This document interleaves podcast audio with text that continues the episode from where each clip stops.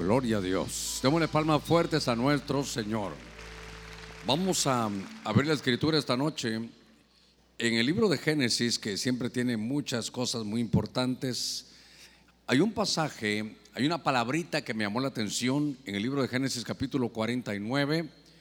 Voy a leerle un pasaje del verso 5, que es el que me interesa, y tal vez algunos versículos más. Pero abra su Biblia, creo que... A ver cuántos trajeron su Biblia. Gloria al Señor. A ver, levantemos nuestras Biblias. Quiero ver qué lindo una foto. Así me hubiera encantado. Mire, qué lindo. Muy bien. Hoy sí no vi revistas ni periódicos. Hoy sí vi Biblias ahí. Génesis capítulo 49. Decía mi pastor, el primer pastor que yo tuve, solo he tenido dos pastores, el doctor Otoniel Ríos y el apóstol Sergio Enríquez. Y decía mi pastor que el que entiende el Génesis va a entender toda la Biblia. Cabalmente ese es el libro de la genética de toda la escritura. En este capítulo 49, en el verso 5, dice la escritura, Simeón y Leví son hermanos. Dice sus armas, instrumentos de violencia. Yo en mi Biblia subrayé la palabra instrumentos. Todavía le leo el verso 6, usted lo tiene ahí en su, en su mano. Dicen de estos hombres, en su consejo dice Dios, no entre mi alma.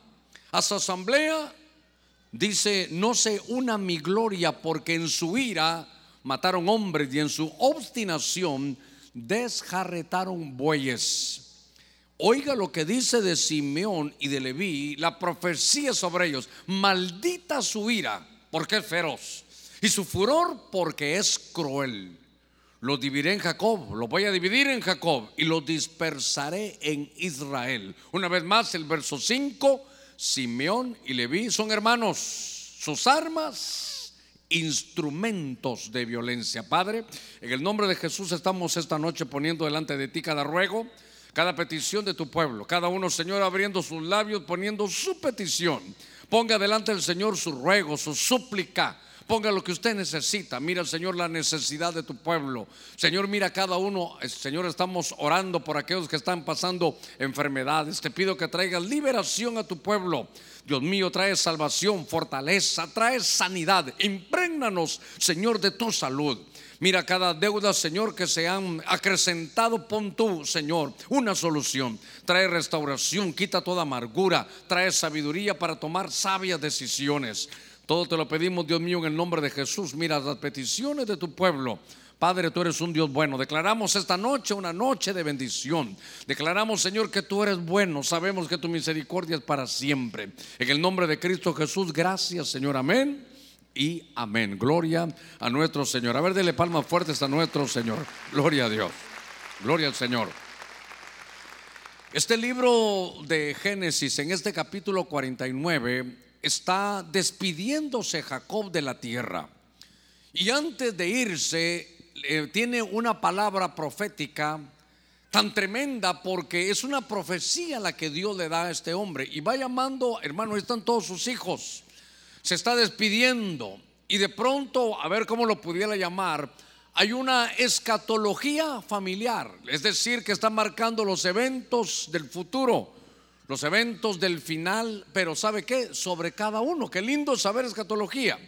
Qué lindo conocer los eventos apocalípticos. Eso es hermoso, conocer los tiempos del final. Conocer el futuro a través de la escritura es algo hermoso.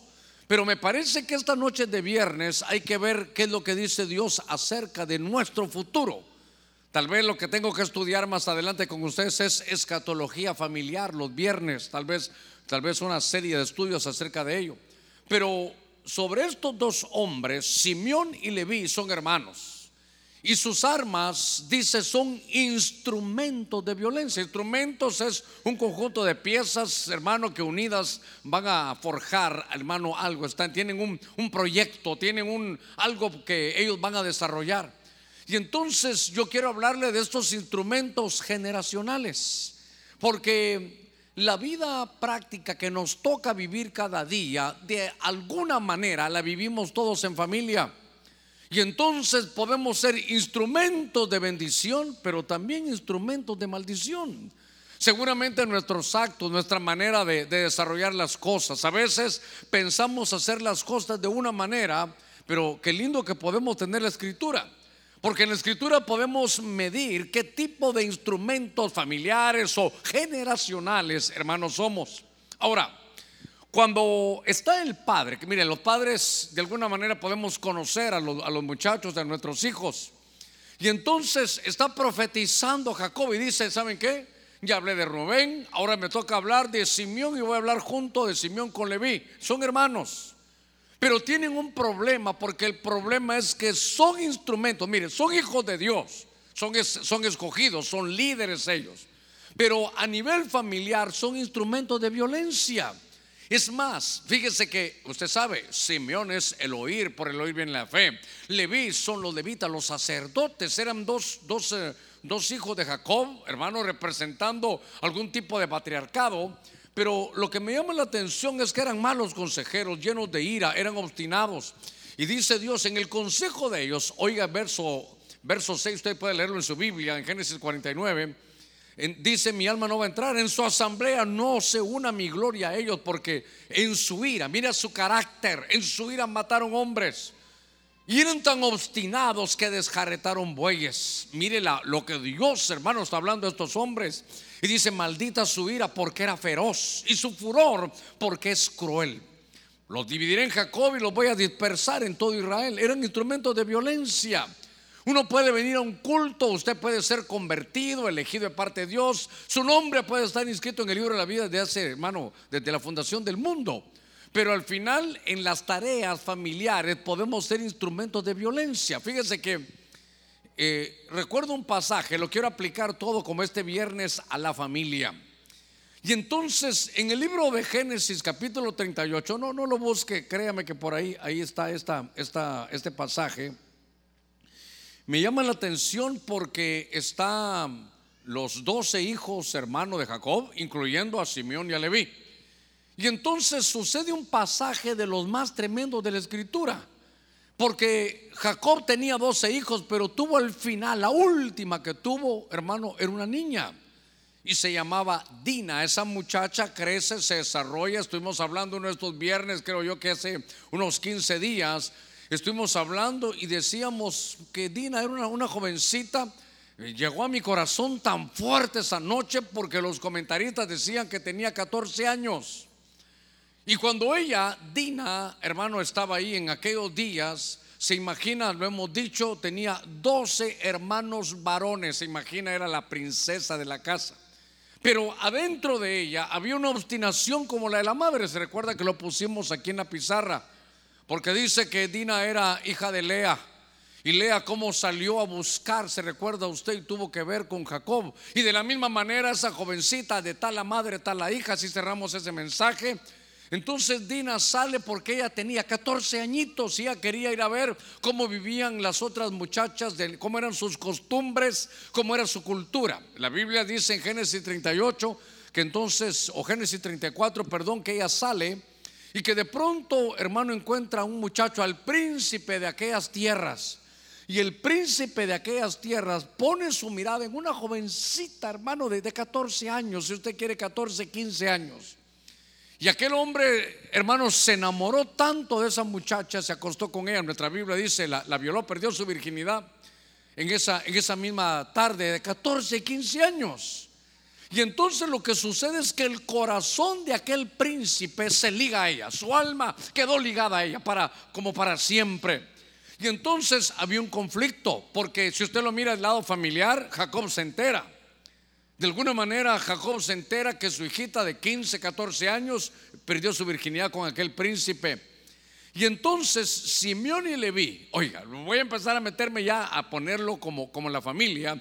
Simeón y Leví, que eran los cuñados, a espaldas del padre, quieren arreglar las cosas. Note que era, era, era una deshonra, hermano, siempre ha sido y, y, es una deshonra, sobre todo en aquellos tiempos bíblicos. Y entonces Dina, esta jovencita, tiene, tiene un problema, pero estos hermanos, estos, estos sus cuñados de este, de este príncipe, hermano, eran, eran instrumentos de violencia. Ellos querían la venganza, ellos querían vengarse. Entonces Jacob, hermano, dice, bueno, eh, mi hija sufrió esto y ellos le dicen, mira, dice mi papá, que si tú te quieres casar con ella, tú sabes, nosotros somos hebreos y entonces somos circuncidados por pacto, metiendo las cosas espirituales. Así que si ustedes se quieren hacer, si tú te quieres casar con mi, con mi hermana, porque la has deshonrado, entonces lo que tienes que hacer es circuncidarte. Ah, y no solo tú, sino todo tu pueblo. Pero como él era el príncipe, hizo que todo el pueblo hermano se circuncidara. Y a los dos o tres días que el dolor era más fuerte, entonces Simeón y Leví, instrumento de violencia, lo que hacen es que les caen encima, matan a todo el hermano, eh, ahí al pueblo de, ese príncipe en venganza para, para limpiar, si usted quiere, la deshonra. Y entonces son instrumentos de violencia. Mire cómo arreglaron el problema. Ahora, cuando como estamos hablando en familia, vea usted que aquello que era un problema íntimo, que era un problema familiar, ahora es una vergüenza pública, ahora se sabe por qué los mataron. Y entonces decían, es que el príncipe tuvo que ver con aquella muchachita de 14 años. Entonces eh, eh, eso hizo que, que, se circuncidaran y por eso los mataron, hermano. Se hizo, se hizo público. ¿Sabe qué? Dina, hermano, lo que hizo en secreto se hizo público, quedó deshonrada. El testimonio de su padre dice que se hizo, hermano, dice que ¿Sabe cómo dicen en algunas versiones? Que apestaba el nombre de Jacob, es decir, se hizo de mala fama. Se tuvo que, hermano, ir de las tierras porque los otros querían hacerle daño. Lo que quiero decirles, como una situación de deshonra familiar íntima, como algo como, como que Dina, su hermano, si usted quiere, yo leí que eran 14 años, si usted quiere, la quinceañera había tenido un problema. Eso se tenía que haber resuelto en familia. Esa era una deshonra que la familia tenía que cubrirla, pero debido a estos, estos hombres, Simeón y Leví, que eran instrumentos de violencia, se hizo público. En toda la colonia sabían lo que la niña Dina había hecho. En toda la colonia se sabía, hermano, por todos los lugares se sabía, en la iglesia donde iba, todos sabían que ella había perdido su virginidad. ¿Por qué? Porque Simeón y Leví, hermano, fueron instrumentos de violencia. Fueron instrumentos, hermanos, ¿sabe qué? Del chisme. Fueron instrumentos que hicieron las cosas sin consultar al Padre. Entonces, lo que a mí me llamó la atención es para, para llevarlo a usted esta, esta noche es qué tipo de instrumentos somos en la familia. ¿Qué hacemos cuando hay una deshonra familiar? Mire qué cosa. Gracias a Dios eso ya, ya no pasa, ya, ya, ya, no, ya no lo oigo. Pero cuando yo recién empezaba los caminos del Señor, había iglesias que cuando alguien fallaba, lo, llamaban desde el hermano al púlpito, ¿se imagina? Que entonces usted pasaba, por favor, que pase el hermano Filomeno aquí. Hermano, buenas noches. Yo solo quiero decirles que pequé. Es que perdió el maratón y me fui a beber. Imagínense, es que pasó el diablo y con faldas y me fui con él. Entonces, era, era unas cosas terribles porque eso no se debía de hacer. Entonces, yo quiero que usted vea que cuando hay un problema en el hogar, hermano, puedan atenderlo cubriendo. Se recuerda cuando, cuando Noé, hermano, quedó desnudo en la tienda. Sus hijos, Sem y Jafet, entraron para, para cubrir. El amor cubrirá multitud de faltas.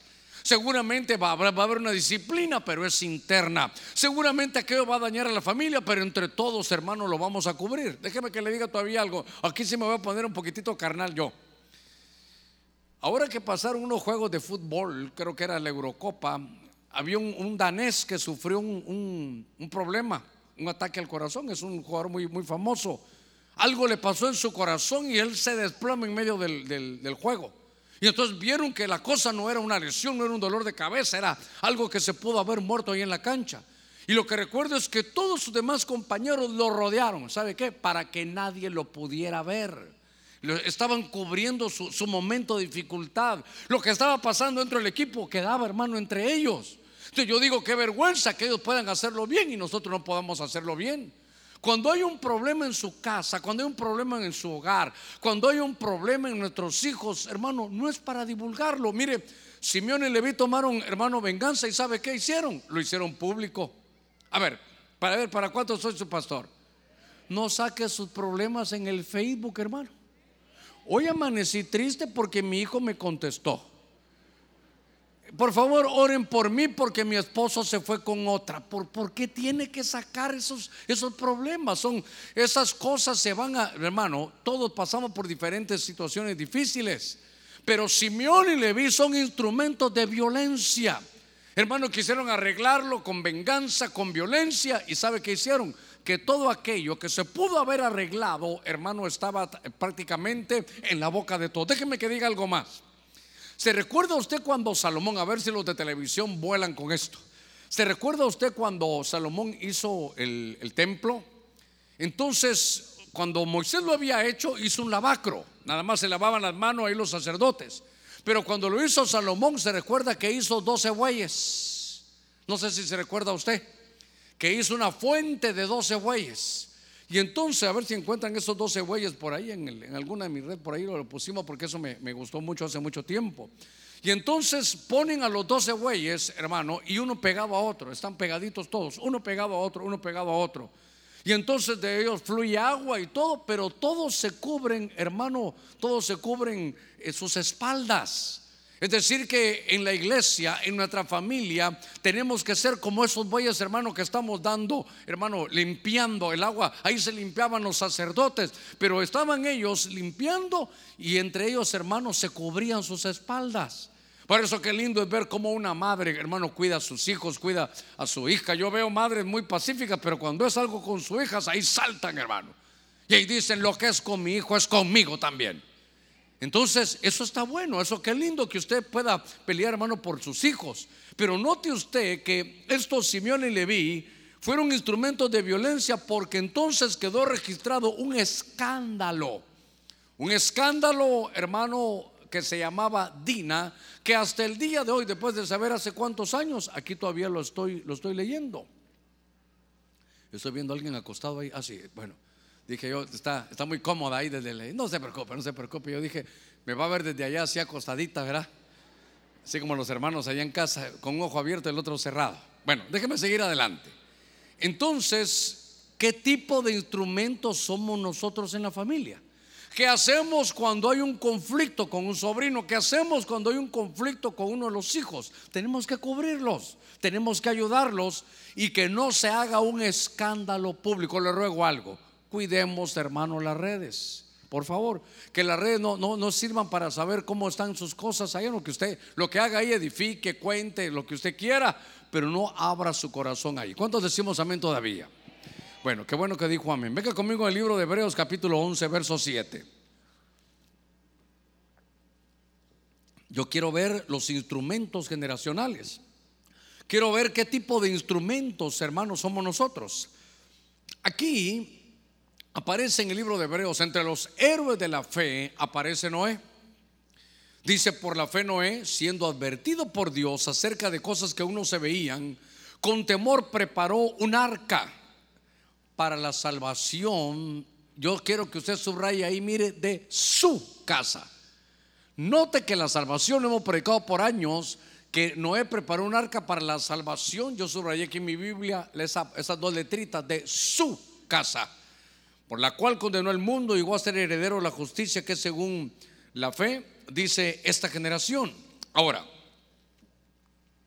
entonces Noé recibe órdenes de parte de Dios. Y entonces este hombre está llamado a ser, hermano, un instrumento, pero obviamente que hizo caso a su llamado. Y entonces Dios lo hace un instrumento de justicia, sí, pero ¿sabe cómo lo veo yo? Como un instrumento de salvación. Dios habla directamente con Noé. No habló con toda la familia, habló con Noé. Y entonces eso me llama la atención. Tal vez lo, primero que quiero decirle en algunos puntos que es importante ver es que a veces Dios no llama, hermano, a dos o tres de un solo en la casa. No, que Dios dice aquí que por la fe Noé fue advertido por Dios. No fue Noé y su familia. A él lo llamaron primero.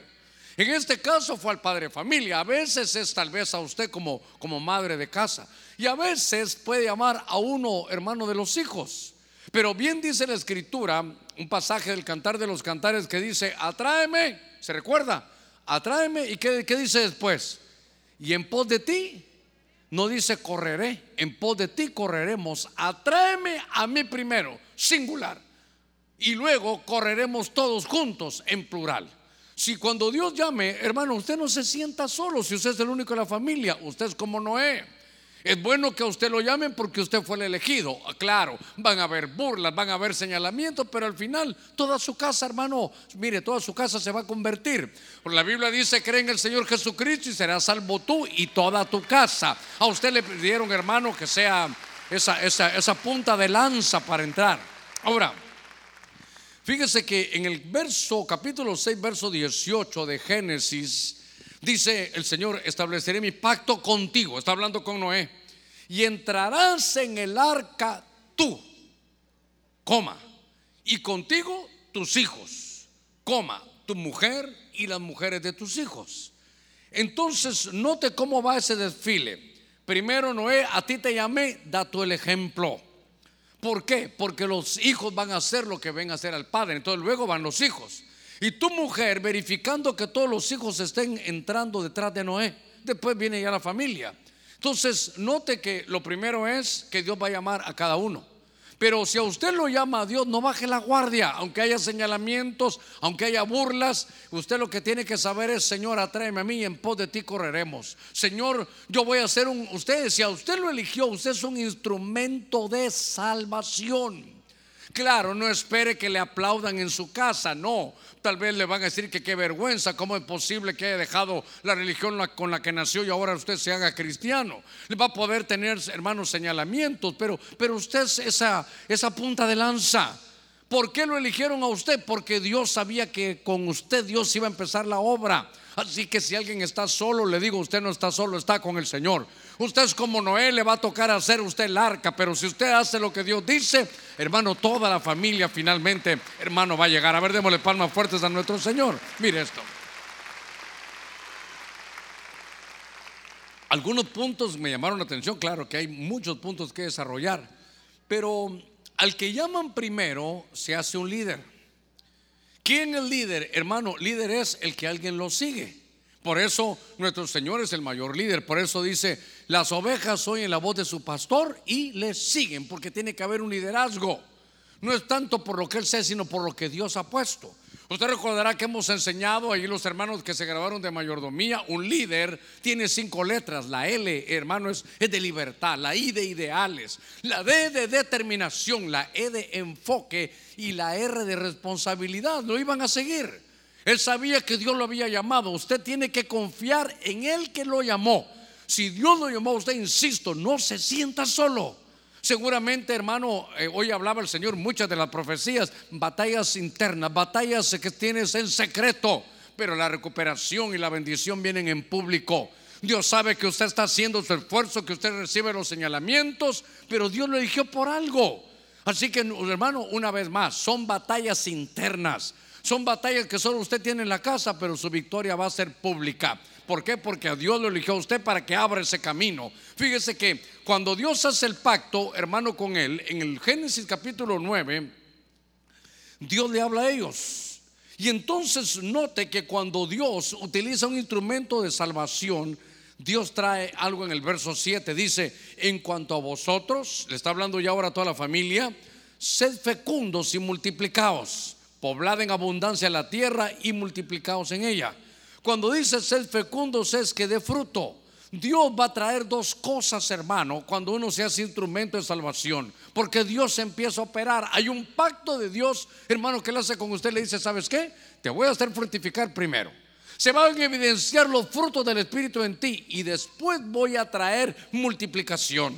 Entonces, este Noé hizo caso. Noé significa reposo, significa si Dios me llamó, Él va a hacer la obra. Así que como cuarta o quinta vez, seguramente que hay mucha necesidad cerca de ello, no se sienta solo si solo usted lo han llamado. Mire, así no va a terminar su carrera, así comienza su carrera. Va a comenzar solo, pero si usted, hermano, termina esa carrera, no la va a terminar solo. Va a entrar sus hijos, va a venir su esposa, van a venir sus nueras, van a venir sus yernos, porque el Evangelio, lo que tiene Dios, hermano, es un Evangelio de expansión. Cuando usted como Noé cumpla, hermano, esa comisión, porque es un instrumento de salvación. Mire, yo recuerdo cuando llegó mi hermano, que Dios lo bendiga, el, mi hermano de en medio Byron es un hombre que, al que Dios llamó primero. Fíjese que él se fue con un su amigo de la ciudad de Guatemala hasta Puerto Barrios, aquí cerquita en lo que nos queda a nosotros, la, hermano, la frontera. Y entonces ese su amigo, eran ellos amigos de bebida y se compraron un par de octavos, hermano, para salir. Octavos es la mitad de un cuarto. no del cuarto donde usted duerme, ¿verdad? Bueno, usted sabe lo que es un octavo, un octavo. Y entonces su amigo le dijo, mira, yo no voy a beber, quiero platicar contigo. Y mi hermano le dijo, ¿yo puedo beber? Sí, puedes beber. Y entonces se fueron, hermano, aquellos días las carreteras, qué sé yo, tal vez fueron unas cuatro o cinco horas de, de camino. Pero en el camino, ese amigo de mi hermano se llama Otto, Otto Wilhelm, que Dios lo bendiga por donde quiera que esté. Entonces le empezó a hablar del Señor. Le dijo, Byron, vos sabes que somos amigos de bebidas, vos sabes que somos eh, amigos de fiestas, somos amigos de esto, pero fíjate que conocí a Cristo y entonces no es una religión, ha cambiado mi vida y se fueron así. Hermano, conforme iban llegando, mi hermano había empezado a beber, entonces mejor ya tiró el octavo y empezó a poner atención. Hermano, cuando iban llegando ya allá a Puerto Barrios, ya mi hermano iba llorando. Y entonces mire qué tremendo, porque fue en, en esas horas de viaje. Y cuando llegaron, hermanos, fueron a pararse ahí a, una especie como, como de, playa ahí cerca que hay en un lugar que se llama Río Dulce. Y entonces vio aquel que es una especie de lago y le dijo, mira, eh, que yo me quiero bautizar. Y de una vez se bautizó. Hermano, eh, eh, ¿sabe qué? Se bautizó y adentro de su estómago había licor ya, porque cuando él se subió al carro empezó a beber. Yo creo que con las lágrimas las empezó a sacar. Esas lágrimas estaban pesaditas. Pero cuando llegó ya después del viaje le dijo, ¿sabes que Yo quiero tener eso. Si a Dios te cambió a ti, yo también quiero cambiar. Yo recibo a Cristo Jesús, haz una oración y ya que estamos aquí, ahí están las aguas, me voy a bautizar de una vez. Hermano, mire, de un solo, el mismo día recibió a Cristo, el mismo día se bautizó en agua y entonces, hermano, regresó renovado allá a la casa. ¿Y usted qué cree? Que el que oye su pastor le aplaudió, ¿sabe que dije yo? Oh, qué vergüenza. Qué cosa más terrible. Y ahora que sos evangélico, qué vergüenza. Qué vergüenza que vas a ser evangélico. Y mi hermano más grande que ahora está de pastor y apóstol allá, el hermano en Los Ángeles, los dos nos le quedamos viendo como el quien dice, qué desastre, pero, pero qué, qué pasó, cómo es eso. Y sabe qué, hermano, él dormía enfrente de mi, de mi cuarto. Mi cuarto no tenía pared, pero uno se la imaginaba. Seguramente cuando él lo va a oír no tenía pared porque ahí quedábamos. Y entonces desde la mañana ponía la radio voz evangélica, hermano. Radio Vea. Véala usted, pero más que véala, escúchela y la radio vea y sabe qué decía, hermano, a las 7 de la mañana había un programa y decía, a las alarmas, miles de personas han desaparecido, la gente no sabe qué ha pasado, yo escuchando, hermano, de un lado para otro, pero ha venido Cristo Jesús y se ha llevado, yo me tapaba los oídos. Y entonces sabe que, que venía mi corazón, te vas a quedar, si viene el Señor te vas a quedar y mi hermano seguía poniendo, miles han desaparecido el arrebatamiento de la iglesia, me ponía coritos y yo, cállate ya, quita todo eso. Es una cosa terrible, pero por dentro me empezaba ya hermano a golpear. Días después, mi hermano el más grande, el peleador callejero, se dobla frente a Cristo Jesús. Llegan los dos hermanos en la noche, me les quedo viendo y me dicen, ahora los dos somos evangélicos. Y yo dije, Señor, me quedé solo, ahora tengo estos dos nahuilones aquí, hermano, en la casa. ¿Sabe qué dije yo? Soy el único hombre de esta casa. Me salgo, hermano, molesto. Mi hermano, usted sabe que mi hermano es, ya lo ha tenido usted aquí ahora. Usted es un osito lindo. Ahora es el más, hermano, más, hermano, más manso que el oso yogi. Pero en aquellos días era un peleador callejero, era un hombre terrible, violento, era como Simeón y Leví. Y entonces me terminó de hablar en la mesa el comedor y me dice, Germán, quiero que cerres tus dos ojos porque vas a recibir ahorita a Cristo. Mire, que hermano, qué rápido. Yo le digo, no, gracias, no yo ser evangélico será lo último que haga en esta vida, no gracias. Entonces me dijo, de una vez te digo, te voy a dejar un tiempo, o recibís a Cristo, o me dijo, te vas al infierno, no, o te quiebro la cara, me dijo. Mire qué evangelismo tan, tan fuerte. Entonces yo le dije, déjame que me tome los días, que siempre han sido así grandotes de mi hermano. Entonces se va mi hermano, yo alguna vez se lo conté, y me salgo al patio de la casa. Elena, no digas esto, me salgo al patio de la casa me siento yo solo, hermano, ahí. Saco, como no tenía para comprar cigarros, tenía un tabaco especial verde que utilizaba. lo lleno en un papelito y digo, solo yo quedo de hombre en esta casa y empiezo a formarme esto, hermano. Entonces llamo a mi perro, un boxer, hermano, era un boxer que lo llevaban a, peleas, un boxer así, hermano, bien, no, no le digo el nombre el boxer porque tiene nombre, de, yo sé que algunos hermanos se llaman así, pero ahí estaba mi perro, ahí estaba mi perro, un perro de pelea, un perro boxer de pelea. Y entonces yo hacía medio aquí, medio allá. Entonces lo llamo y hermano, le, le silbo que venga para acá conmigo. Y cuando se iba acercando, algo vio y se regresa y se pega frente a la pared a llorar, hermano. Entonces yo lo veo, me pego a una pared que había en el patio y empiezo a oír respiraciones aquí. Dije yo, esta colombiana sí está fuerte, dije yo, hermano. Esa sí está terrible, dije yo, hermano. Dios sabe que no le miento. Agarré, lo tiré y dije yo, esta sí va a ser de la prohibida, dije yo, hermano. Y entré y seguía oyendo esas respiraciones. Ahora entiendo, hermano, era un espíritu que estaba ahí, era un espíritu. Y entonces supe yo, mire cómo Dios, hermano, lo que somos tercos y duros, nos, nos, trabaja así. Y entonces yo no había recibido a Cristo, pero dije esto, esto está terrible. Entonces ya me quedó en el corazón, qué sé yo, hermano, unos días después yo recibo a Cristo y un día no quería ir al culto. Usted no le pasa eso porque aquí está el viernes. Cabalmente creo que era un viernes. Jugaban los Yankees contra los Dodgers, hermano, qué sé yo, año qué, 78. Usted ni había nacido tal vez. Pero en ese año estaban jugando la Serie Mundial y me llegaron a traer a la casa. Y entonces dije yo, no voy. Y me dijo el que me acompañaba, que era como un padre, un, un pedagogo, era como, como alguien que me inculcaba a leer la escritura. Y me dice, Germán, vamos al culto. Le dije, mire, hoy no voy a poder ir. ¿Por qué? Porque juegan los Dodgers contra los Yankees, es la serie final. Cultos, oiga el que, el que ahora es su pastor, cultos van a haber muchos, pero este juego solo es hoy. Y entonces, hablando con él, y me va, Dios me va a juzgar por esto. Tenemos un vaso vacío, el vaso se levanta unos 5 centímetros y estalla. Él de un lado, yo del otro en la silla del comedor, el vaso se levanta unos 5 centímetros y estalla. Cuando yo veo que estalla, se me queda viendo, yo me le quedo viendo y le digo, ¿a qué hora es el culto? Me voy al culto. Hermano, ese día el Señor me bautizó con el Espíritu Santo. Ese día hablé en lenguas en la, en la iglesia. Ese día me cayó la gloria de Dios. ¿Sabe qué? Dios tiene sus proyectos y puede venir uno y luego, hermano, van a empezar a venir uno por uno, uno por uno. Así que sabe qué? Sea instrumento de salvación para su casa. Y si alguien no está convertido, le ruego algo, no, le va, no va a tomar el, evangelismo de mi hermano, ¿verdad? O recibís a Cristo, te rompo la cara. Bueno, entonces, instrumentos de violencia, instrumentos, hermano, de salvación. Pero al leer la escritura, venga conmigo todavía, en el libro de Josué, capítulo 7, verso 24. Dice la escritura, Josué capítulo 7, verso 24 y 25. Entonces Josué, oiga esto, y con él todo Israel tomó a un hombre que se llamaba Acán, hijo de Sera, y dice, y tomó la plata, el manto, la barra de oro. Aparte tomó sus hijos, subrayé yo aquí sus hijos, sus hijas, sus bueyes, sus asnos, sus ovejas, su tienda, todo lo que le pertenecía.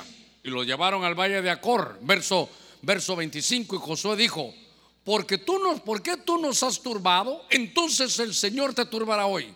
Y todo Israel los apedreó y los quemaron después de haberlos apedreado. Oiga, qué, verso más tremendo. Los quemaron después de haberlos apedreado. Ahora, ¿por qué le cuento esto?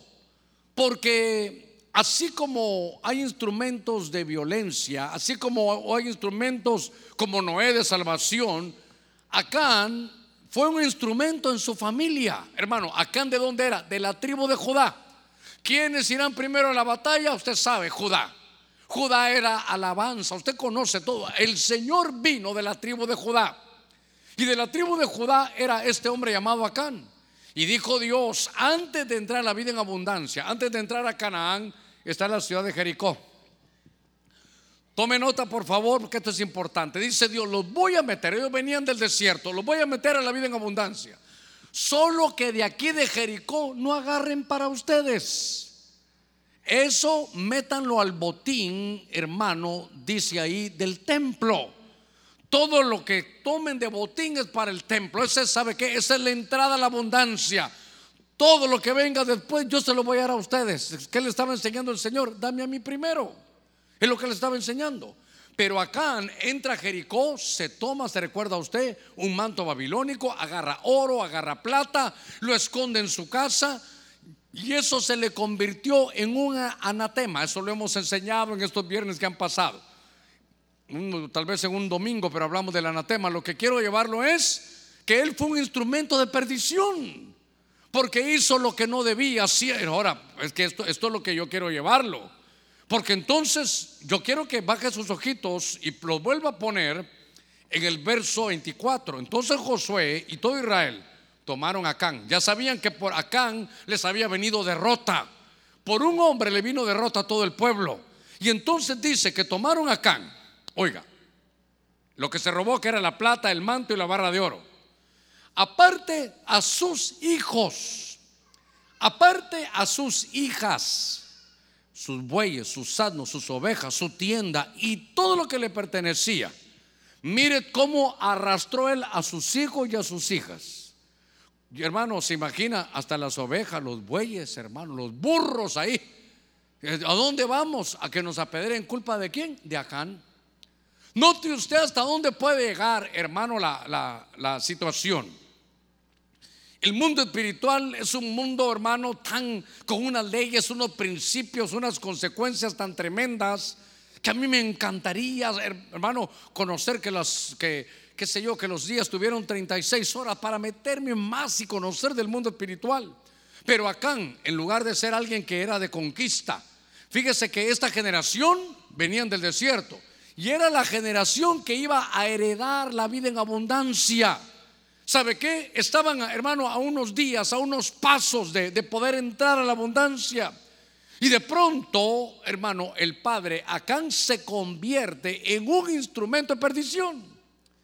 Esto es lo que yo quiero, por eso le, digo, ¿qué tipo de instrumentos somos? Somos, hermanos, los que hacen un escándalo, escándalos familiares como Simeón y Leví. O somos como Noé que, que seguimos las órdenes del Señor para, para poder, hermanos, ser puntas de lanza para entrar, los primeros de las familias para entrar al Evangelio. Muchas, yo dijera, una gran cantidad de, las, de, de mi familia ahora, hermanos, conocen de Cristo, tal vez no el 100%, pero a los que no lo conocen ya les dimos testimonio. Muchos de mis tíos recibieron a Jesús, otros tal vez, hermanos, van por otro lado, pero lo importante es que conocieron de la luz. Ahora, cuando yo estoy viendo aquí a Can, Hermano, a ver los varones, digamos amén los varones. Mire, qué lindo verá ser la cabeza del hogar. Hermano, hasta con, con estilito caminamos. ¿eh? Ahí ya llegó el que andaba ausente y este no consiente nada. Primera de Germán capítulo 3, verso 2. Pero qué lindo ser la cabeza. Pero la unción de la cabeza baja por todo, por las barbas de Aarón y llegan hasta el final, hermanos, las vestiduras. La unción que nosotros llevemos, hermano, es la que va a arrastrar a todo nuestro hogar. Y ahora Acán lo que hace es, ¿sabe qué? Roba sus cosas y se lleva lo robado a la casa. Ay, Dios mío. Se lleva lo robado a la casa. Y entonces dice Dios, eso es un anatema. Él tiene la oportunidad de volverlo, pero lo esconde. ¿Y qué es lo que hace? que entonces vino la perdición siendo la tribu de, Judá. Y entonces yo subrayé aquí, hermano, deje los bueyes, los santos, las ovejas, su tienda, su casa, todo lo que le pertenecía, sufrió, hermano, una turbación tremenda. Lo, que me lleva, hermano, a tener mi corazón es que los apedrearon y los quemaron. Yo no estoy diciendo que los van a apedrear y quemar literalmente ahora, pero sí que uno de padre puede arrastrar a toda, hermano, su generación a privarlo de la vida en abundancia. Fíjese que si usted es padre, tal vez está amarrado por un vicio, amarrado por esto, por el otro, y por eso no logra la vida en abundancia, eso arrastra a sus hijos. Dios había decretado que, hermano, era el momento de conquista. Diga conmigo, momento de conquista. ¿Sabe qué era? Momento de pasar de la vida del desierto a la vida de abundancia. Era el momento, era el tiempo de Dios pero Acán no lo agarró. Y entonces sus hijos y sus hijas se acaba la vida. ¿Sabe qué? No disfrutaron la vida en abundancia. Para ellos estaba destinado toda una bendición tremenda, pero, pero hermano, Acán fue un instrumento de perdición. Déjeme que solo de un par de pincelazos. Voy a la carga con esto.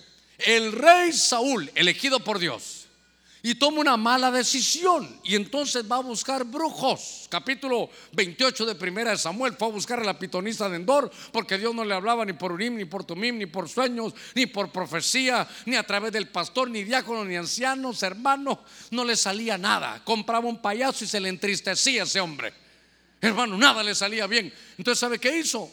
Hermano dijo, bueno, si Dios no me habla, tal vez el diablo sí y se fue a buscar a una pitonisa, a una mujer que tenía un espíritu de pitón de adivinación. Y entonces, capítulo 28, ahí está con ella, ella hasta le da de comer, se va. Y en el capítulo 31, tres capítulos después, está en una batalla. Está en medio de una batalla en el monte Gilboa y entonces arrastra, hermano, a sus generaciones. Porque sus tres hijos, hermano, junto con Jonatán, Melquisúa y otro hijo que tenía, murieron todos el mismo día. ¿Por qué? Porque fue un instrumento, ¿sabe qué? De iniquidad. ¿Por qué? Porque conociendo de Dios, habiendo sido elegido de Dios, hermano, fue a buscar brujo. Le voy a decir algo, hermano, por muy desesperado que esté, ¿sabe qué? No atribuya usted el propósito a Dios. Por mucho que las cosas no salgan, Dios está en el asunto. Por mucho, hermano, que las cosas no sucedan como usted quiere, el Señor tiene el control. Nuestro Dios tiene el control. Si Dios no lo tuviera, dejaría de ser Dios. A ver, démosle palmas fuertes a nuestro Dios. A Él sea toda la gloria, la honra, el poder y el señorío. Dígale que está la par suya, no te desesperes. No te desesperes. El Señor te va a hablar. No te desesperes. Y es posible que te esté hablando, hermano, esta noche. Mire, instrumento de iniquidad manchó sus generaciones. A ver, a ver. Si Saúl hubiera seguido, el rey iba a ser Jonatán. No hubiera sido el rey David, iba a ser el rey Jonatán. Esos hombres llamaron, eran hermanos para ser príncipes, pero una mala decisión. Una mala decisión en el mundo espiritual, hermano hay que saber qué tipo de instrumentos somos. Tenemos que ser instrumentos de bendición, instrumentos, hermanos, de riqueza espiritual, instrumentos de abundancia. Pero estos terminan siendo instrumentos de perdición. Estos detienen una generación. Hermano, Acán detiene a una generación, no le permitió, los privó de la vida en abundancia. Saúl privó a sus hijos del trono.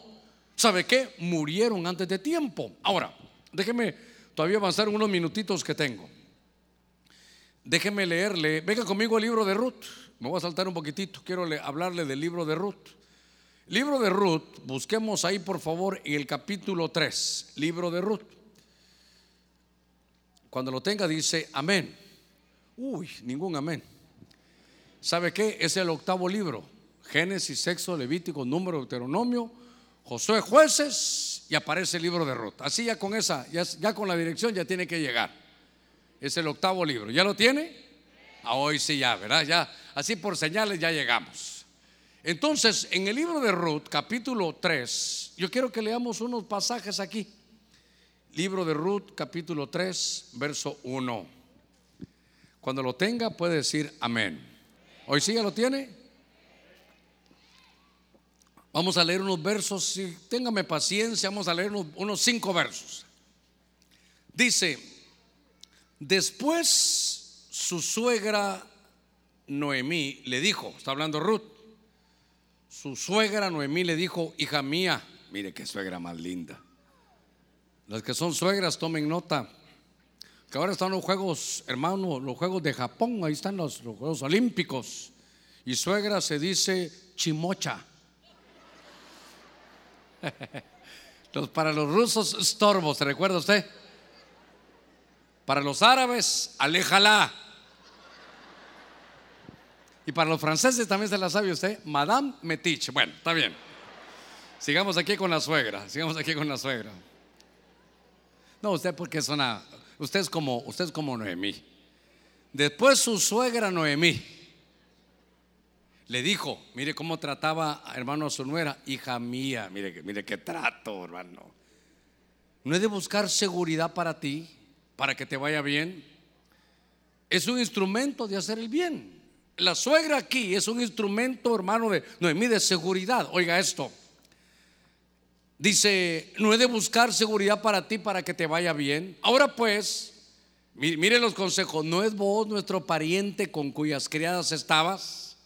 He aquí el avienta la cebada, dice de la era esta noche. Mire los consejos, mire los consejos de la suegra. Ve por favor, ahorita no lo mire escatología, no, ahorita vamos a verlo familiar. Le está hablando la suegra a la nuera y le dice, vas a ir a ver a, a ese hombre. Ese hombre te conviene. Así que lávate pues, úngete y ponte tu mejor vestido y baja la era ahí a la, finca. Pero no te des a conocer al hombre hasta que haya acabado de comer y beber. También vale el 4. Y sucederá que cuando él se acueste, notarás el lugar donde se acuesta. Irás, descubrirás sus pies y te acostarás donde él, él te dirá de lo que debes de hacer. Y él respondió: Todo lo que me dices haré. Ahora, déjeme ver esto. Como es como es de, de familia, estamos hablando de la suegra. Y entonces la suegra, mire, mire qué, qué excelencia de suegra, le dice, ¿sabes qué? Quiero ser un instrumento de seguridad para ti.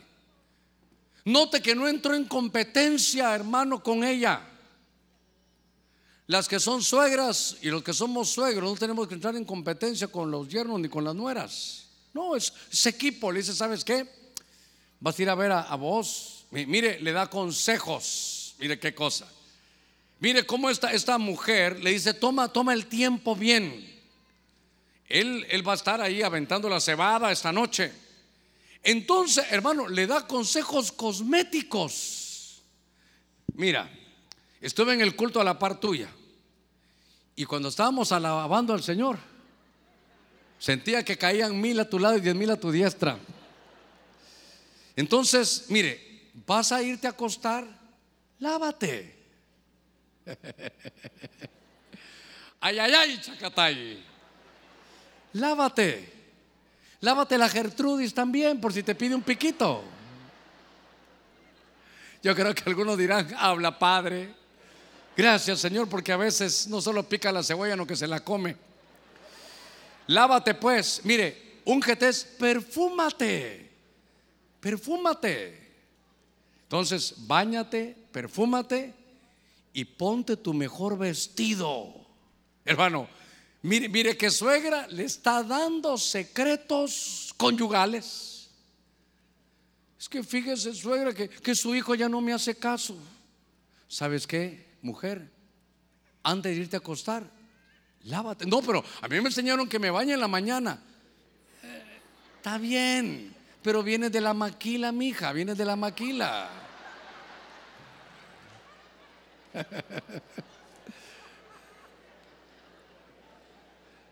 Esas risas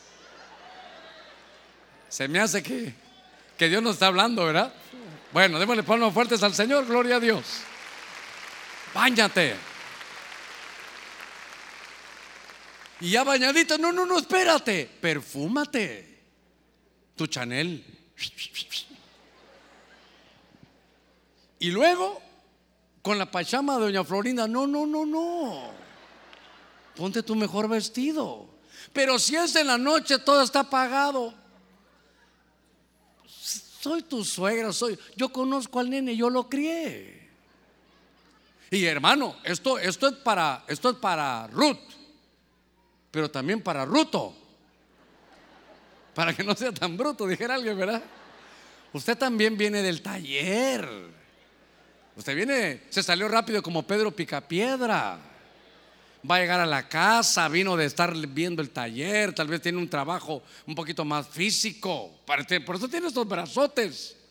Por eso ni le cabe el jeans, hasta se echa aceite para meterse el jeans. Pero ahora que va a ir a la casa, y, entonces bañese también. Perfúmese. Póngase su mejor pachama de acá de Superman que tiene ahí, va saliendo. Es que sabe que hermano, a veces la vida práctica la perdemos. Usted viene aquí de danzar todo el culto, hermano. Ah, danzando, se da la vuelta, regresa, brinca como un venado. Y cuando llega, huele como toro. Mire los consejos de la suegra. ¿Por qué? Están hablando de irse a acostar. Léalo usted. A ver, a ver si le estoy mintiendo. Él está aventando la, la cebada en la era esta noche.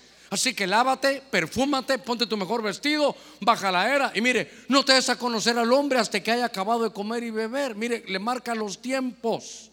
Hermano, le marca lo cosmético. ¿Sabe qué le dice? También le da sus consejos conyugales. Entonces, pastor, ¿y esto qué tiene que ver? Yo quiero que sea usted un instrumento de bendición. Pastor, mira qué problemas tenemos en la casa. Ella, ella ya no me quiere hablar. Se recuerda que tuvimos un, conflicto así hace algunos años. Líderes de la iglesia, le ruego que no se va a molestar nadie, no estoy diciendo nombres. Hermano, esto fue allá en el planeta Marte cuando yo estaba ministrando allá. Y entonces el hermano llegó preocupado porque su esposa ya no lo quería ni besar. Él venía del trabajo, yo la mi amor, espérate, y, déjame, estoy cocinando, me duele la cabeza, me duele el corazón, eh, estoy cansada hermano, y y él se acercaba un piquito, espérame que te estoy cocinando, y un piquito, espérame que estamos comiendo. Después de la comida, un piquito, es que voy a lavar la ropa. Dios él se iba a acostar y ahora qué vas a hacer? Voy a pintar las uñas. Pero ya terminaste las manos, las de los pies. Pero si de los pies es que me falta el chucho, hermano. Hasta que ella, hasta que él me dijo, pastor, yo creo que mi mujer tiene otro. Entonces yo lo, llamé a ella. Le dije, Quita, quiero ir directo. ¿Tiene problemas con tu esposo? No. ¿Lo amas? Sí. Pero es que él, piensa que tú tienes otro de ninguna manera, pastor, ¿cómo va a creer? Porque es eso, porque dice que él te quiere besar y, y que tú ya no quieres ni un piquito darle a él. Ay, pastor, qué pena. Eso le dijo él. Sí, cuéntame, ¿por qué, hija? Pastor, es que no se lava los dientes, yo siento que es una momia la que me va a besar. Hermano, no era de echar, ahí ya se imagina usted, en el nombre de Cristo, saco este demonio. No era demonio. Era un cepillito de dientes, hermano, y una, una lavadita. Entonces, dígame si no está práctico este mensaje de hoy, hermano. Yo creo que se va a gastar bastante agua esta noche, hermano en todas las colonias de la iglesia de Cristo de Benecer. A ver, démosle palmas fuertes a nuestro Señor. Gloria a Dios. Muy bien.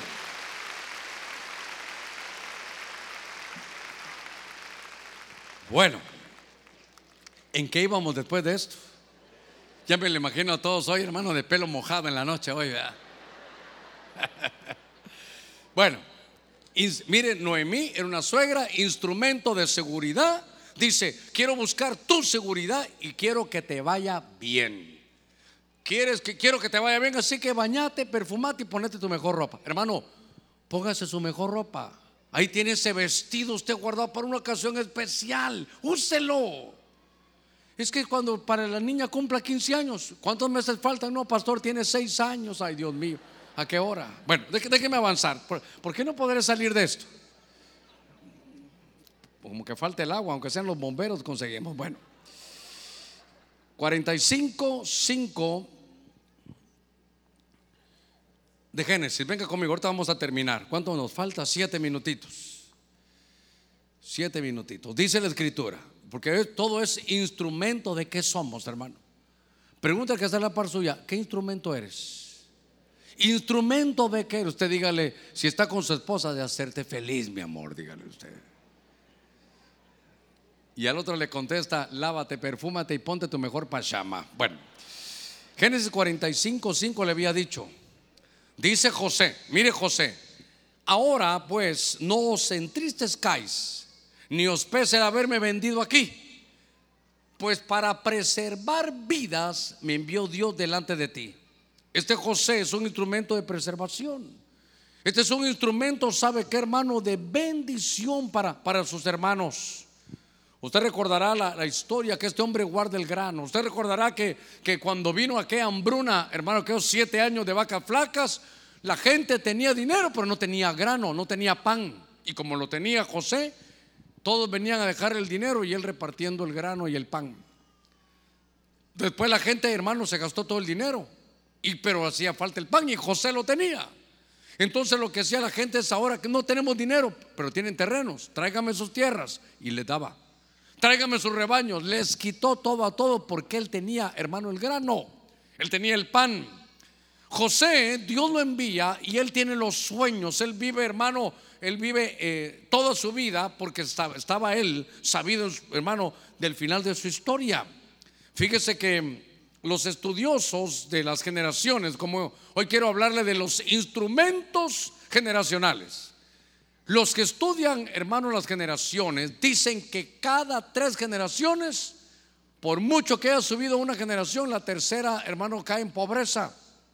Porque si usted como luchador desarrolló algo grande, la, segunda generación que viene lo disfruta, pero tal vez solo vio el trabajo un poquitito, aunque no participaron. Pero la tercera generación, si no logran, hermano, inculcarle el cuidado y el que, el que cuiden cada centavito, lo van a tirar todo y lo echan a perder. Entonces José fue un instrumento, hermano, de bendición. A ver, voy a ser un poquito más usado. José fue un instrumento de bendición hermano, monetaria, era, ¿sabe qué? De bendición de riqueza, eso es, de bendición de riqueza generacional. Ahora, él tenía problemas con sus hermanos, sus hermanos lo habían ofendido, él también había ofendido a sus hermanos, pero sus hermanos más drásticos lo vendieron. Y cuando lo venden, usted sabe, aquel se lo llevan preso allá, hermano, a Egipto, lo meten preso, todo lo que usted sabe, pero como Dios estaba con él y él tenía sus sueños, desarrolla, tiene visiones, entiende los siete años de vacas flacas y ahora él está ahí. Y cuando sus hermanos llegan con hambre y él, ellos hermanos no lo conocían y él dijo, ahora los tengo en la mano, ahora me puedo vengar. Ahora yo soy grande y ellos son pequeños, ahora yo tengo y ellos no tienen. Pero tuvo una llave que yo quiero dejarle a usted. Porque usted tiene que saber instrumento de qué es. Si en su familia, sus hermanos, sus familiares le han hecho daño, la llave que utilizó José para ser instrumento de riqueza y de preservación fue perdonarlos. Se acabaron los amenes, ¿verdad? Hermano, perdóneme, más fácil perdonar que pedir perdón. Es más fácil que usted lleguen y le digan, hermano, perdóname. Entonces, facilito, dígale, te perdono, denle, un abrazo y siga adelante, olvídelo. Eh, le haya hecho lo que le ha hecho, usted debe de perdonar. Solo los perdona, hermano, y entonces se abrazan, viene la bendición y le dice, no se molesten, yo, mire cómo cambió todo, yo sé que ustedes me, vendieron, pero, pero Dios tenía un proyecto para mí aquí. Yo no hubiera venido a Egipto si ustedes no me hubieran eh, fingido un secuestro y me hubieran mandado para acá, porque una versión dice que fingieron un secuestro. Entonces, ¿sabe qué hace José? Usa una llave para ser, hermano, el instrumento de riqueza generacional. Más bienaventurada cosa es dar que recibir. ¿Qué prefiere usted? ¿Meterse en la mano en la bolsa para dar o estar con la mano estirada para que le den? Hermano, qué lindo es poder tener para dar. Usted dígale, Señor, incrementa mis ingresos para poder dar, para poder ayudar. Incrementa mi bendición para poder dar. Pero ¿sabe qué? Para eso, hermano, hay que perdonar. A ver, démosle palmas fuertes al Señor. Ahorita vamos a terminar. Ahorita vamos a terminar. Mire, la llave de José. José se convierte en aquel que es diferente a los de su familia. José tenía para mandarle dinero a su familia. Mire qué lindo cuando uno es con esa unción de José. Mire qué bonito es. Y José no era el primogénito, José era el número 11. Eh, José, hermano, era el número 11. Y entonces José ahora tiene en su mano poder vengarse, le hicieron daño, lo tiraron, hermano, en una cisterna, lo vendieron y lo mandaron. Le, mintieron al padre que él se había muerto. Y en lugar de vengarse, los perdona. Hermano, el perdón. Mire, mire, José, hermano, fue casi dueño de, toda la tierra. Ahora, le voy a leer esto para terminar. Vamos a cerrar con esto. Venga, por favor, en lo que los hermanos de la alabanza suben a Génesis 41, versos 51 y 52 dice que José tuvo dos hijos. Por favor, mire la aplicación que le voy a dar. Póngame atención con cuidado. Usted sabe que los hijos se llevan en lo más profundo, la Biblia le llama los lomos generacionales y de ahí salen los niños. Ahí salen las, las generaciones. Pero yo quiero aplicar lo que tenemos que sacar de nosotros. Y dice aquí que el primogénito José le puso por nombre Manasés. Porque dijo, Dios me ha hecho olvidar subraye conmigo, olvidar todo mi trabajo y toda la casa de mi padre. Y luego el verso 52, y el segundo le puso el nombre Efraín, porque dijo, Dios me ha hecho próspero en la tierra de la aflicción. Entonces, Manasés es olvido. Y Efraín es prosperidad, es fruto. En lo que los hermanos rápidamente toman su lugar. Yo quiero ser llave de riqueza generacional. Yo quiero ser un instrumento de bendición. Yo quiero ser el instrumento, hermano, de riqueza para mis generaciones. ¿Cuántos se quieren apuntar conmigo en esto? ¿Usted quiere tener esa riqueza de parte de Dios? Entonces de adentro de usted tiene que salir algo. Y mire el orden. Primero Manasés y después Efraín. Póngame cuidado en esto. Primero Manasés y luego Efraín. Efraín es fecundo, próspero en tiempo de aflicción. Lo quiere, quiere que se lo traduzca para ahora. Ser próspero en medio de la pandemia. Es, ese es Efraín. Pero oiga esto. Pero antes de Efraín está Manasés. Es olvidar el daño que nos hicieron. Olvídelo, perdónelo. Entonces, no hay Efraín sin Manasés. No va a haber prosperidad en tiempo de pandemia si no olvidamos lo malo que nos han hecho. Qué lindo, todos queremos Efraín, todos queremos fecundidad, fertilidad, todos queremos prosperidad, prosperados por la palabra. Pero la misma palabra nos dice, antes de Efraín, antes de ser prosperados en tiempo de pandemia, tenemos que sacar de nosotros un fruto llamado Manasés, que es olvidarnos del daño que nos han hecho perdonar a los que nos han dañado. Con sus ojitos cerrados. Usted me ha soportado una hora esta noche, pero quiero grabarle, hermano, en su corazón, que usted tiene que tomar decisiones y esas se toman con el corazón. La decisión se toma para hoy. Ser feliz es una decisión. Voy a ser feliz con lo que tengo. Es una decisión, no es que cuando se logre esto, cuando se logre el otro, usted diga, Señor, yo tomo mi decisión de ser feliz. Pero José es un instrumento de riqueza espiritual y material. Él, es el que le da a sus hermanos. Él es el que llena los costales de grano de sus hermanos. Él es el proveedor de sus hermanos. Él es el proveedor de sus hijos. Él es el proveedor del pueblo. Qué linda esta bendición. Qué lindo ese instrumento que Dios le dio, hermano, a José. Ser un instrumento de riqueza. Ser un instrumento de éxito empresarial. Ser un instrumento de tener las bolsas llenas para ayudar a los hermanos. Qué lindos tus hermanos padecen y te hicieron daño, perdónalos. Porque no hay Efraín sin Manasés. No hay prosperidad en tiempo de angustia y de pandemia si no podemos olvidar Mire, ya no toca Santa Cena este domingo, pero como que Dios nos está adelantando esto. Yo quiero ser un instrumento de riqueza, quiero ser un instrumento de poder, hermano, darle a mis hermanos, de poderle darle a mis hijos, de poderle darle a mis nietos, de poder darle a usted, de poder darle, pero necesito perdonar, olvidar el daño que me hicieron. Si te hicieron daño, si no te reconocieron lo que hacías, está bien, pero perdónalo. Porque primero nace Manasés y después se evidencia Efraín. Ah, qué lindo ser prosperado, hermano, en tiempo de pandemia. Padre, en el nombre de Cristo he predicado tu buena palabra. Señor, hoy es una noche de decisiones. Queremos ser instrumentos, pero no instrumentos de perdición, no instrumentos de maldición no instrumentos que priven, Señor, a nuestros hijos de la abundancia. En el nombre de Cristo, yo le ruego que nos pongamos todos de pie unos segunditos. Y sabe qué, no se pierda la administración. Oír el mensaje y sabe qué, aplicarlo. Ahora clamarle a Dios y decirle, Señor, yo estoy perdonando el daño que me hicieron. No solo mis hermanos de biológicos, aún mis hermanos espirituales.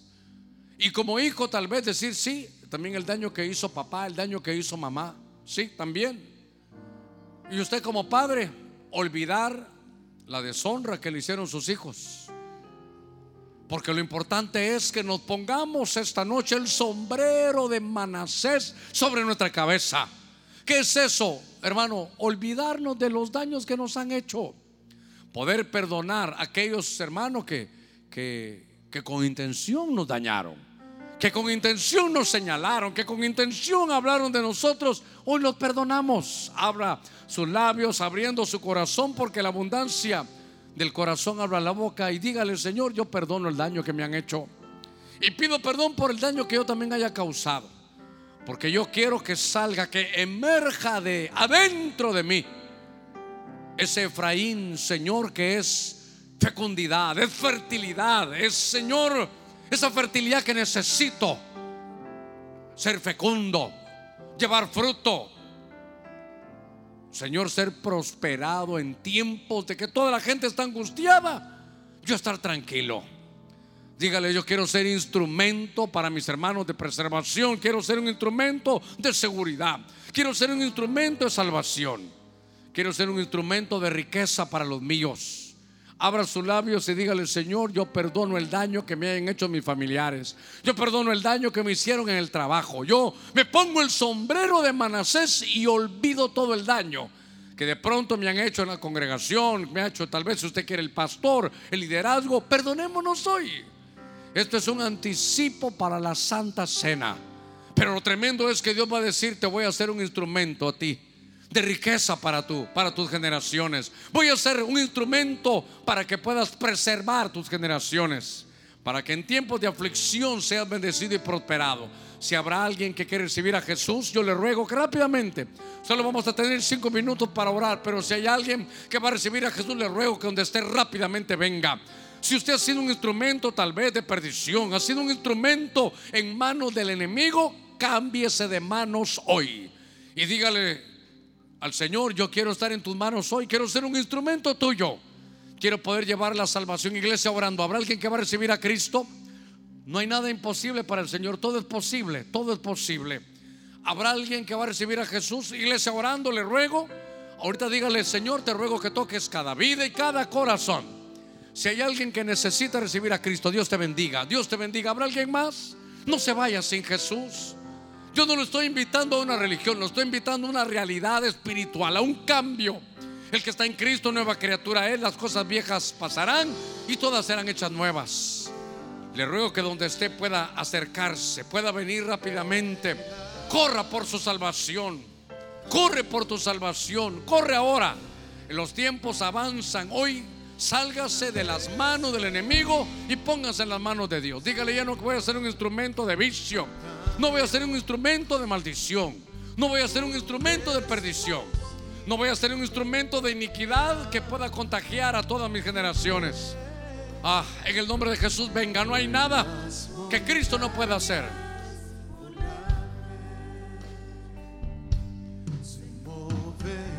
Venga, venga, venga, unos minutitos, venga. Si alguien se quiere reconciliar, venga también rápidamente. No se vaya sin Jesús sea instrumentos en la mano de Dios. No le estoy hablando para ser pastor, no, le estoy hablando para su familia. Padres de familia, madres, jóvenes. Note que el Evangelio a mi casa no llegó por mis padres, llegó por uno de mis hermanos. Dios le bendiga. Venga Cristo. Iglesia orando, le ruego, abra su labio, dígale, Señor, salva. Espíritu Santo toca las vidas. Solo tú puedes hacerlo. Yo no quiero que venga por quedar bien con el pastor, no quiero que venga por quedar bien con el que lo invitó. Pero si siente algo adentro que le dice, ven, te voy a cambiar. Si todo lo ha probado y todo te ha fallado, ven a Cristo. Ven a Cristo. Ven a Jesús. Ven, Dios te bendiga, Dios te bendiga los que van a recibir a Cristo, los que se están cambiando de las tinieblas a la luz, los que se quieren reconciliar. Una tercera invitación, los que van a recibir cobertura aquí rápidamente, les ruego que salgan de su lugar y vengan rápidamente, un minutito, rápidamente. Es una noche tomar decisiones. Usted decida. Con el corazón se cree para justicia, pero con la boca se confiesa para salvación. Con toda la fuerza cantemos ese Nada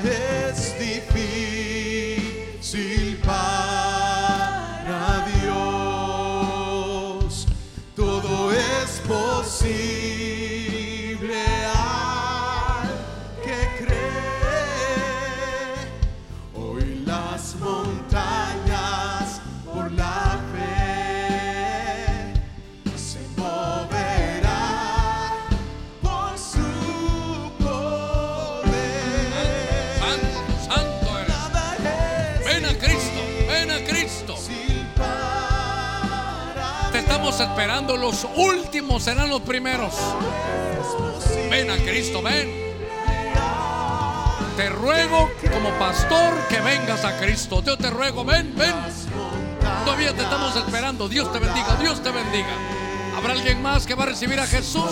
Ven a Cristo, oh Señor. Rompe las cadenas.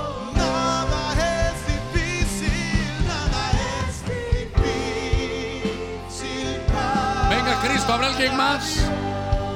¿Habrá alguien más que va a recibir a Jesús? Salga de su lugar, venga. Señor, rompe toda cadena que amarra a aquellos que te han de recibir esta noche.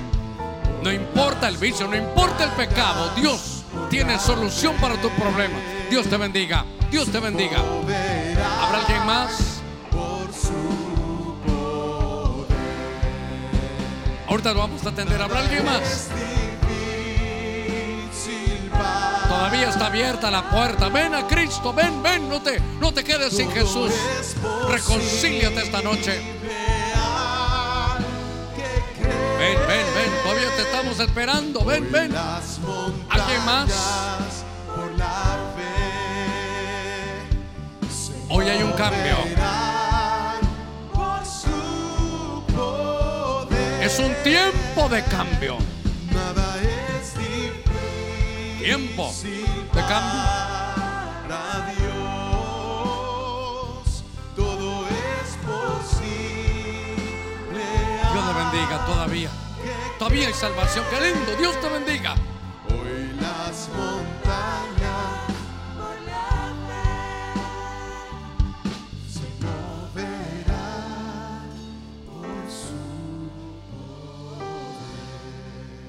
Vamos a hacer una palabra de oración. Toda la iglesia extienda sus manos aquí al frente. Usted que está recibiendo a Jesús, dice la Biblia que el que me confiesa delante de los hombres, yo le confesaré delante de mi Padre. Así que si usted ha venido al frente, el Señor lo estaba esperando. ¿Para qué? Para limpiarlo. ¿Sabe usted que el Señor se deleita en hacer misericordia? Los que están recibiendo a Jesús, oren conmigo, Padre, que estás en los cielos. En el nombre de Jesús, te abro mi corazón. Entra en mi corazón. Abra sus labios, no lo piense, solo abra sus labios. Dígale, Jesús, entra en mi corazón. Yo te lo entrego. Tú te encargarás de limpiarlo, tú te encargarás de restaurarlo. Tú vas a sellar todas esas brechas, todas esas heridas. Sánala, Señor. Y te pido que cuando entre la luz de tu espíritu, toda tiniebla se vaya. Reprendemos toda tiniebla que ha querido dañar tu vida. Toda tiniebla que, te hizo que te alejaras del Señor. Toda tiniebla que te tiene sin trabajo, que te tenía con vicios. Todas aquellas tinieblas que estaban provocando divorcios. Toda aquella tiniebla que te tenía en apostasía con Dios. Hoy ha entrado la luz del Espíritu. Hoy el Espíritu te va a guiar a toda verdad y a toda justicia. Dígale, Señor, todo lo que quiero es que estés conmigo hasta el final. Gracias porque me has dado la potestad de ser llamado hijo tuyo. En el nombre de Jesús, entra en mi corazón, Espíritu Santo, y cambia mi vida. Desde esta noche yo me entrego a ti. Toma tú el control en el nombre de Cristo. Los que están reconciliando, dígale, Señor, aquí estoy. Ponme de nuevo tu anillo. Ponme las sandalias del Evangelio. Y te pido, Señor, que me cubras con aquella cobertura que tenía antes de irme. En el nombre de Jesús, gracias Señor. Aquellos que están recibiendo cobertura, levanten su mano aquí al frente. Padre, extendemos este manto cobertura tuyo. Señor, que les traiga protección, que los haga instrumentos, Señor, de salvación, que los haga instrumentos de preservación. Señor, que como José podamos ser aquellos que tú nos dotes de esos sueños tuyos, que nos muestres el final de nuestra historia, que nos muestres nuestra comisión. Te pido un espíritu de revelación, Dios mío, en el nombre de Jesús. Mira cada mano que se levanta, todo manto antiguo es quitado. Y en su lugar, Señor, este manto que tú has puesto en este lugar. Señor, donde somos prosperados por tu buena palabra. Hoy, Señor, nos hemos puesto ese, ese sombrero en Manasés para olvidar el daño que nos han hecho. Y hoy, Señor, que tu manto se extienda para poder llevar mucho fruto. En el nombre de Jesús nos declaramos cubiertos por la cobertura que tú has puesto en este lugar. Por ese manto que viene de ti. Nosotros como iglesia nos comprometemos a ayudarles en todo lo que nosotros podamos para que se desarrolle en medio de nosotros. Usted como iglesia que se quede en su lugar, Padre, yo bendigo a tu pueblo. Queremos ser instrumentos de salvación, instrumentos de riqueza espiritual y riqueza material. Señor, hoy hemos abierto nuestro corazón y nuestros labios para perdonar el daño que nos han hecho. Hoy ha nacido primero, Señor Manasés, de adentro de nosotros. Y declaramos que viene una unción de Efraín, una, una unción de prosperidad en medio de la pandemia. Imprégnanos de salud, Dios mío. Cubre nuestras generaciones. Queremos ser instrumentos de salud también. Padre, bendice nuestra tierra en el nombre de Cristo. Llévanos con tu paz y con tu bendición en el nombre de Jesús. Amén. Y amén. Que Dios lo guarde y lo bendiga. para hacer más de lo que espero.